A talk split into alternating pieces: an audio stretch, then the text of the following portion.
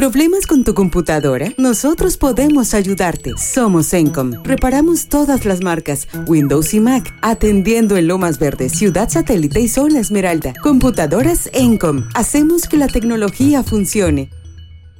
La vida no es tan en serio. Está rodeada de historias que siempre contamos como cuentos, porque siempre hay algo que decir, que contar y que compartir. Sean bienvenidos a este espacio de reflexión, de la vida y otros cuentos, con Alex Martín. Hola, ¿qué tal? Yo soy Alex Martín y me da mucho gusto poder estar contigo en otro episodio de De la vida y otros cuentos. Hoy quisiera hablar sobre la congruencia, su significado, ¿Y qué ganamos al vivir en este estado como un modelo de vida? Les comparto que este tema surge como resultado de una reciente reunión familiar en donde en una calorada rebatinga de conceptos eh, discutimos entre chicos y grandes y esto me llevó a la reflexión de entender el significado de ser congruente entre tus actos y tus pensamientos. Y sobre todo me refiero a cuán importante es eh, desde las etapas formativas, universitarias, posteriormente en las laborales y sobre todo en este nivel personal de, como dicen, conectar el audio con el video entre lo que hacemos y lo que decimos. Y bueno, quisiera comenzar por compartir lo que dice Vincent eh, Cayetano en gestiopolis.com eh, eh, en un artículo que se titula ¿Qué significa ser congruente y qué ganas en tu vida al serlo? Y dice, tómate un momento para pensar en aquellas personas que conoces que son congruentes. ¿Qué características les son propias? ¿Cómo sabes que son congruentes? ¿Qué significa ser congruente para ti? Y te dejo en esta reflexión y mientras, bueno, pues piensa en aquellas personas que conoces eh, que también son incongruentes y te diría un poco estas mismas preguntas, ¿no? ¿Qué las caracteriza? ¿Cómo puedes identificar la incongruencia? ¿Y qué significa para ti ser incongruente?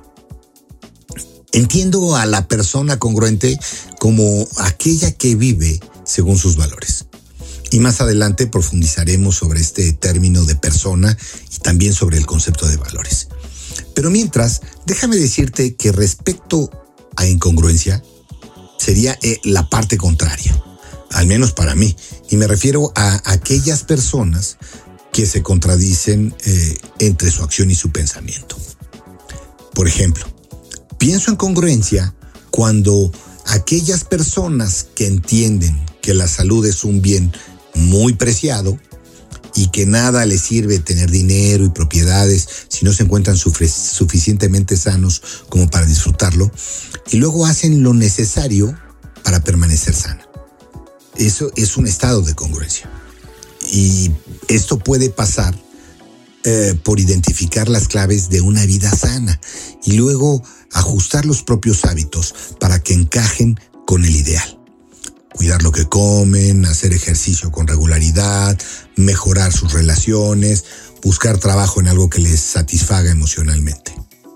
Otro ejemplo, eh, las personas que entienden que van a pasar por al menos como mínimo ocho horas diarias dedicadas a su trabajo y consideran que merece la pena que esa dedicación les compense más allá del dinero. Y tal vez piensen en un buen ambiente, en lazos de amistad, sentido de contribución, eh, la posibilidad de expresarse creativamente, en fin, si consideramos eh, a las 24 horas del día que tenemos que quitarle 8 horas de sueño y 8 horas de trabajo, pues asciende prácticamente la mitad de la jornada laboral. Y conste que no he dicho que no estamos considerando el desplazamiento o el tiempo que invertimos en llegar a la oficina eh, o, el tiempo que pasamos pensando en el trabajo y en sus problemas, eh, que si el reporte, que si la junta, que si la conferencia, en fin. Entonces, algunas de las personas que son conscientes del tiempo que le van a dedicar al trabajo son congruentes con esto si hacen lo posible para establecer un estilo de vida que los lleve precisamente a satisfacer sus principios. Y encontramos el otro extremo, donde están las personas incongruentes. Aquellas que piensan que la salud es importante, sin embargo, pues fuman, comen alimentos tóxicos o con grasas, en fin, ¿no? O, aquellos que piensan que les deben la vida a sus padres, pero pues no los cuidan en lo más mínimo o a los abuelos que viviendo en su casa, ¿no? Eh, o aquellos que consideran que lo importante en la educación de sus hijos, pues no solamente son las palabras, sino el ejemplo. Y de ahí que puedan darse, sin embargo, algunas discusiones de, eh, de, forma agresiva o muy acalorada o con una intensidad extrema, por decirlo de alguna manera, ¿no? Donde se enfadan, se gritan y se hieren, pero pues el ejemplo eh, en la educación es lo más importante, ¿no?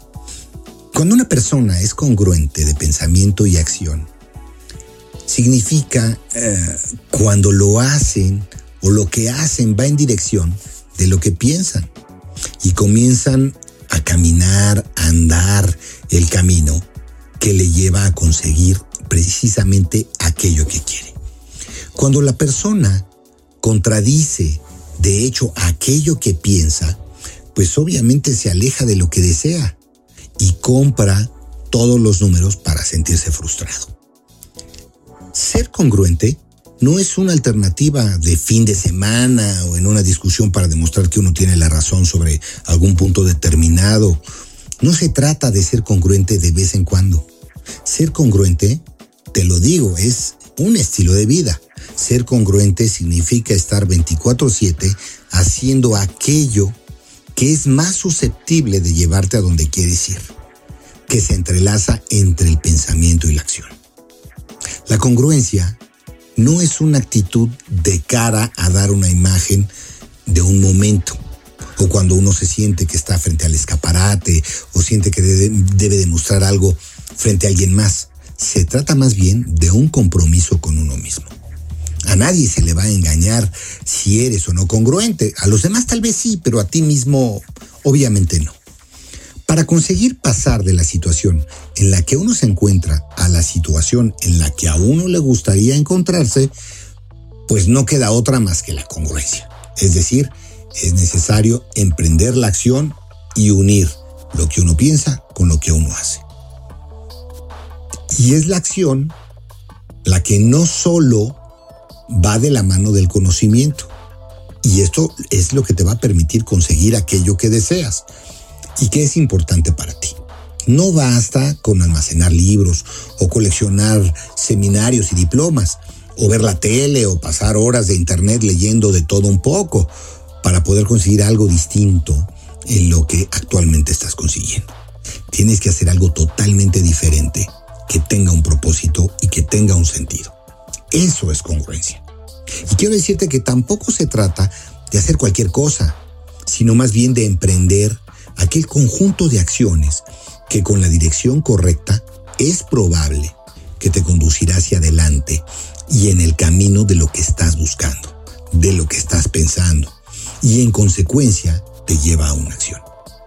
Y permite compartirte que en mi apreciación no se trata de hacer una vez únicamente y olvidarse para siempre, o sea, no es llamarada de petate como dicen, sino más bien es hacer las cosas de forma regular y sistemática. Se trata de emprender la acción de forma masiva y sostenida y de no cesar hasta haber alcanzado el objetivo. Y hacer y mantenerse haciendo ante los ojos de nadie. No necesitas un gendarme, no necesitas un supervisor, no necesitas a nadie que esté observando si eres congruente o no. El compromiso, como lo hemos dicho, es a ti mismo. También es cierto que emprender la acción por sí mismo no garantiza el éxito.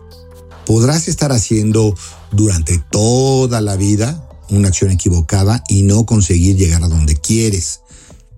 Por ello es bien importante que evalúes periódicamente si te estás acercando o no a tus objetivos.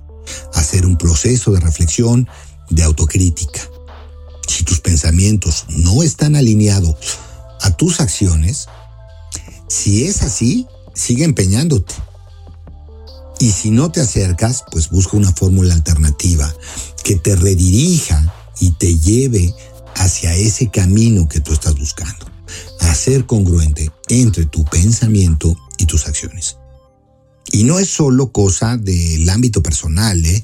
Permíteme decirte que también en el tema laboral es bien importante encontrar la congruencia y sobre todo, bueno, por parte de los líderes, ¿no? Y aquí quiero entrelazar un poco el tema eh, de la congruencia ah, con el tema que muchas veces lo vemos laboral, ¿no?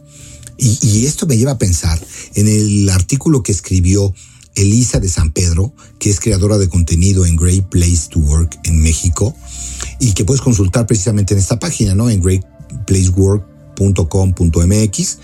Eh, y respecto a cómo la congruencia eh, es un liderazgo que arrastra, ella menciona, el buen líder es el que seduce, el que inspira a otros a seguir sus pasos. Dicen algunos coaches que quien te enrola, quien te arrastra, pues lo hace tras de sí. Eh, también recuerdo alguna frase que un buen amigo, el doctor Jaime Vargas, en algún discurso de la Universidad de Anáhuac del Sur, dijo que el líder es aquel que logra encender el fuego que tú llevas dentro en sus seguidores y encaminarlo al logro de las metas. Es así, el, líder eh, no solo tiene que hacerlo en virtud de decirlo, sino también de ejecutarlo. Otra vez, casar el audio con el video, ¿no? Eh, pero cierto es que pues no cualquier líder enrola o seduce. Para lograrlo, bueno, pues se requiere reunir pues ciertas condiciones. Y una de ellas, permíteme decirte, que se llama congruencia.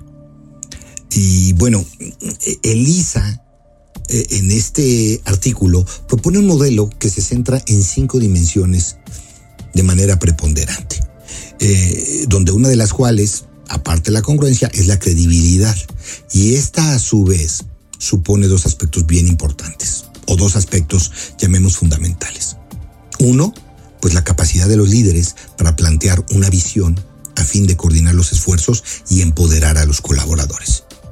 Y dos, bueno, la integridad de los líderes que estos se conduzcan bajo una ética comprobable con honestidad y nuevamente congruencia.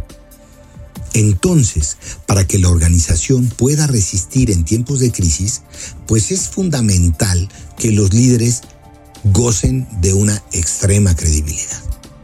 Bueno, y para ello es indispensable, entre algunas otras cosas, eh, que de San Pedro menciona en su texto, es que muestren congruencia. ¿Y a qué se refiere en que se muestre congruencia? Bueno, pues cuando un líder llama a seguir hacia un nuevo camino que pueda mantener a flote la organización, pues debe estar ahí pegado, ¿no? Debe estar, como dicen, al pie del cañón, al frente de la organización. O cuando establece nuevas prioridades en términos de inversiones y de manejo de presupuesto, pues él también debe ser un protagonista de, de los ajustes que se requieran, ¿no? Cuando uno traza una nueva estrategia del negocio, pues debe, debe ser congruente en el sentido entre la estrategia y sus acciones. Incluso cuando llama a todos a hacer un cierto sacrificio financiero o, en términos de tiempo que le dedicamos al trabajo, bueno, él debe estar ahí siendo un parteaguas y estando junto con el equipo para demostrar que, que se requiere hacer pues este sacrificio, ¿no?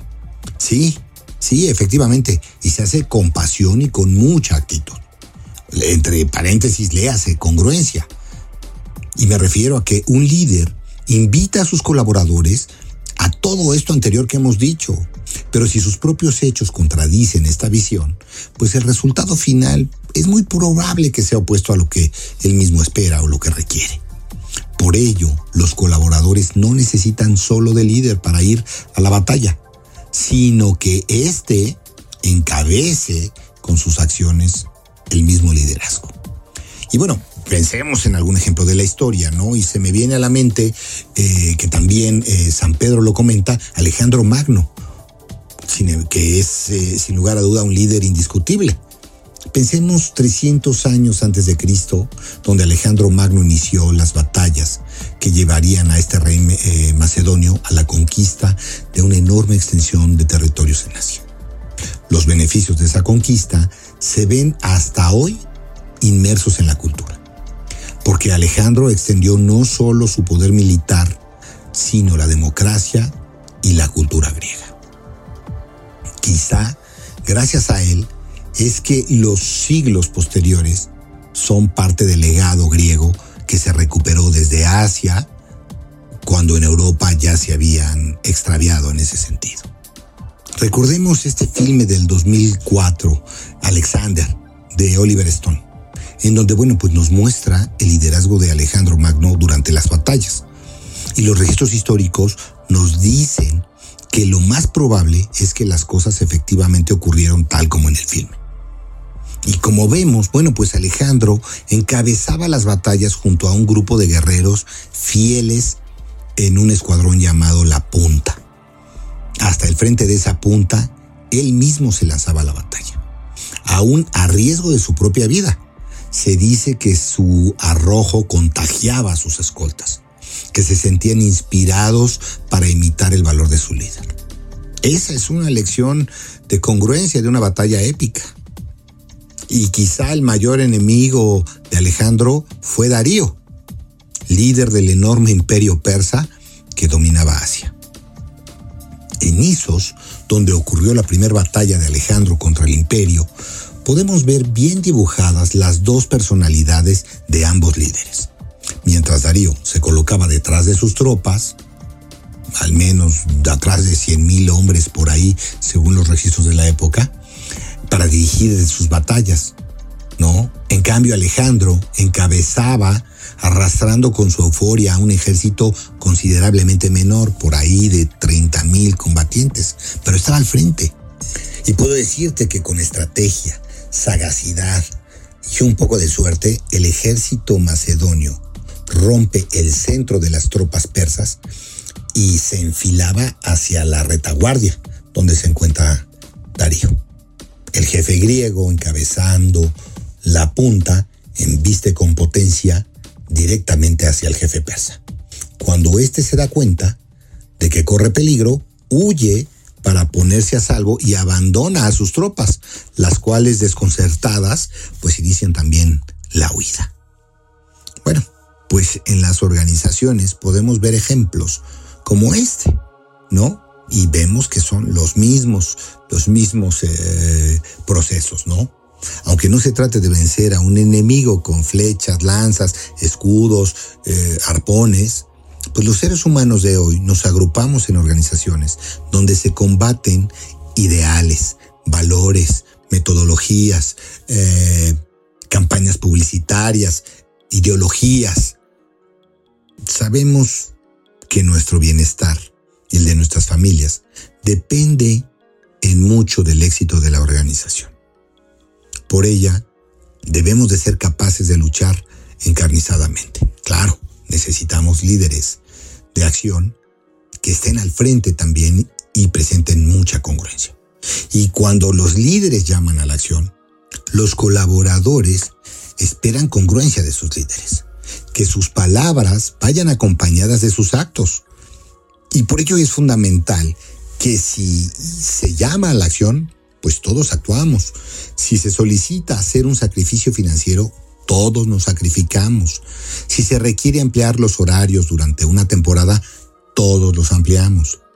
Y aquí, bueno, recuerdo algún ejemplo de, y eso también va en el ámbito educativo, ¿no? Como eh, en alguna ocasión uno de mis hijos va a la universidad y lo citan porque, bueno, es, es imperante la asistencia y llega y toma 15 minutos de clase, porque pues el profesor tenía alguna, alguna situación, pero había que estar a tiempo y salir a la hora que el profesor le conviniera, ¿no? Bueno, en fin, esos son ejemplos, ¿no? Si se convoca una capacitación, bueno, pues todos nos capacitamos.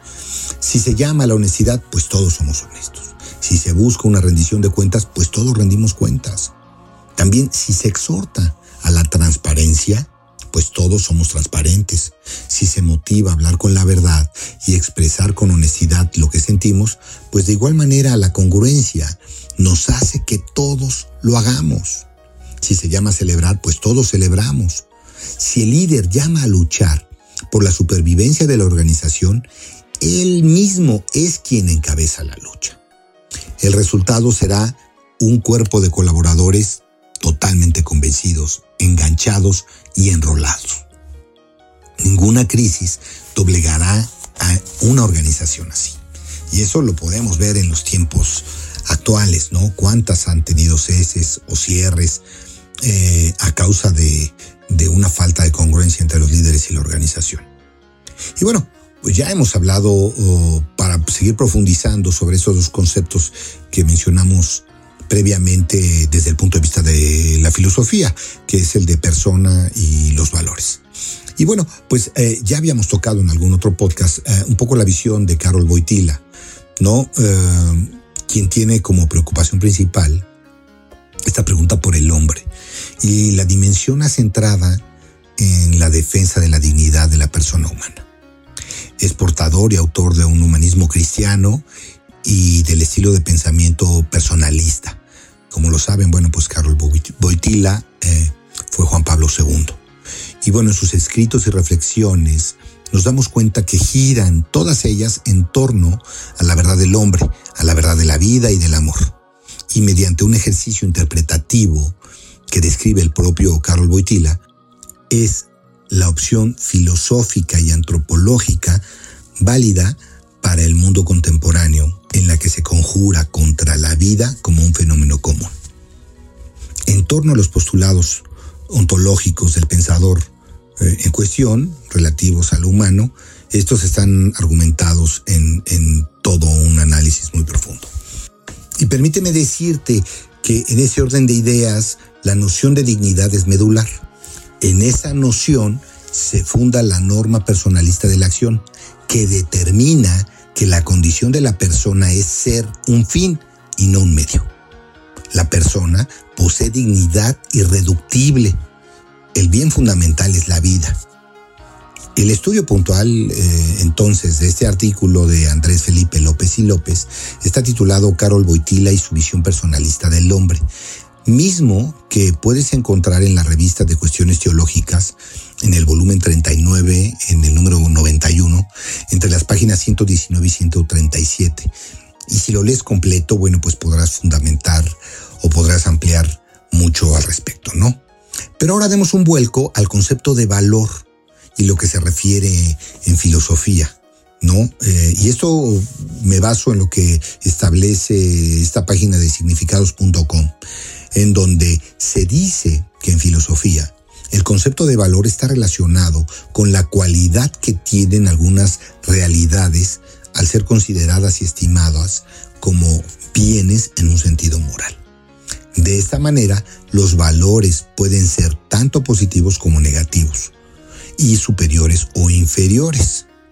Los valores pueden atribuirse a una persona o a la sociedad considerada en su conjunto y pueden llegar a determinar su comportamiento o su manera de ser. De ahí esta interrelación entre nuestro tema de congruencia eh, y las personas y los valores. Permíteme decirte que la confianza, el respeto, la honestidad, por poner ejemplos, son valores muy bien comprendidos en una persona. Como tal, los valores son estudiados por una rama de la filosofía que se conoce como axiología. Y la verdad es que te invito a profundizar en, este tema que me parece que es muy relevante y es muy importante, el tema de congruencia de las personas y los valores. Y bueno, pues después de todo esto que hemos eh, eh, compartido y reflexionado durante este, esta emisión, eh, pues te propongo a pensar en cuáles son las áreas de tu vida en donde no estés siendo congruente con tu persona y con tus valores. Quizá no haces el deporte que también te iría, o quizá sigues aguantando a ese jefe tan pesado, o tal vez dedicas muchas horas a la televisión o a las redes sociales y pocas eh, horas a tu crecimiento como persona. Eh, puede que te atiborres de comida o, te mantengas eh, entre relaciones personales que te están desgastando. Y bueno, una vez que identifiques si está siendo congruente o no, pues yo te invito a que tomes algunos minutos para pensar en todo el precio que estás pagando a causa de ello. Lo que te cuesta a nivel emocional, lo que te cuesta en tu salud, lo que te cuesta a nivel económico. Piensa también el precio que estás pagando o que están pagando otras personas a tu alrededor. Luego te invito a que lleves a tu mente hacia un futuro y considera las consecuencias de seguir como estás en el futuro cercano de los próximos años. ¿Cuál crees que sea el precio si no cambias? ¿Qué te va a costar esa incongruencia si te sigues aferrando a ella? ¿Qué precio les vas a pagar a ti y a los tuyos? Piense también en todo aquello que te estás perdiendo a causa de una incongruencia. ¿Qué podrías tener que no tienes actualmente? ¿Cómo podrías hacer todo esto distinto? ¿A qué estás renunciando por seguir aferrado a una incongruencia? Ahora piensa y dilo a, tu interior. ¿Has notado las veces que has eh, parpadeado durante los dos últimos minutos? A lo mejor estás pegado al celular y eso te afectará considerablemente la vista o tus ojos. Mm, si tomas alguna decisión de cambiar y emprender acción, ¿qué ganarás? Te invito a que hagas una relación de cómo sería todo si fueses congruente a nivel personal o laboral. Si eres un líder con la gente a cargo o estás siendo congruente o no.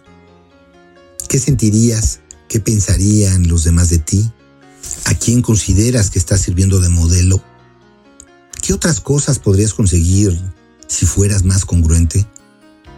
Bueno, no puedes ser más congruente si eres congruente, porque la congruencia no es un término medio, ya lo decíamos, eres o no eres, ¿no? También piensa un poco cómo impactarás en tu entorno. Y bueno, si tan solo tomas estas decisiones, pues el siguiente paso es generar una acción. Y en ese sentido, bueno, pues ¿cuál será el beneficio a corto o largo plazo?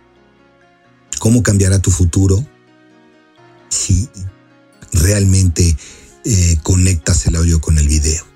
Si tus pensamientos y tus acciones van encaminadas al logro de tu vida. Bueno, pues hazte el favor de cambiar para ti y también para los demás. Bueno, no olvides enviarme tus comentarios y recuerda darnos tu opinión a través de mi Instagram en De la Vida y otros cuentos, todo junto con minúsculas guion bajo oficial. Y también recuerda que puedes enlazarme a través de mi WhatsApp, que es el 5530 41 70 79. Yo soy Alex Martín y nos escuchamos hasta la próxima. Recuerda que la vida mm, no es tan en serio. Está rodeada de historias que siempre contamos como cuentos y porque siempre hay algo que decir, que contar, que compartir. Esto es De la vida y otros cuentos. Gracias por acompañarnos en De la vida y otros cuentos. Te invitamos a comentar, a que le des un me gusta y a compartir esta publicación. Escríbenos a contacto arroba defrag.mx. Escúchanos en la próxima emisión. Búscanos en Spotify, iHeartRadio y TuneIn. De la vida y otros cuentos es una producción de defrag.mx.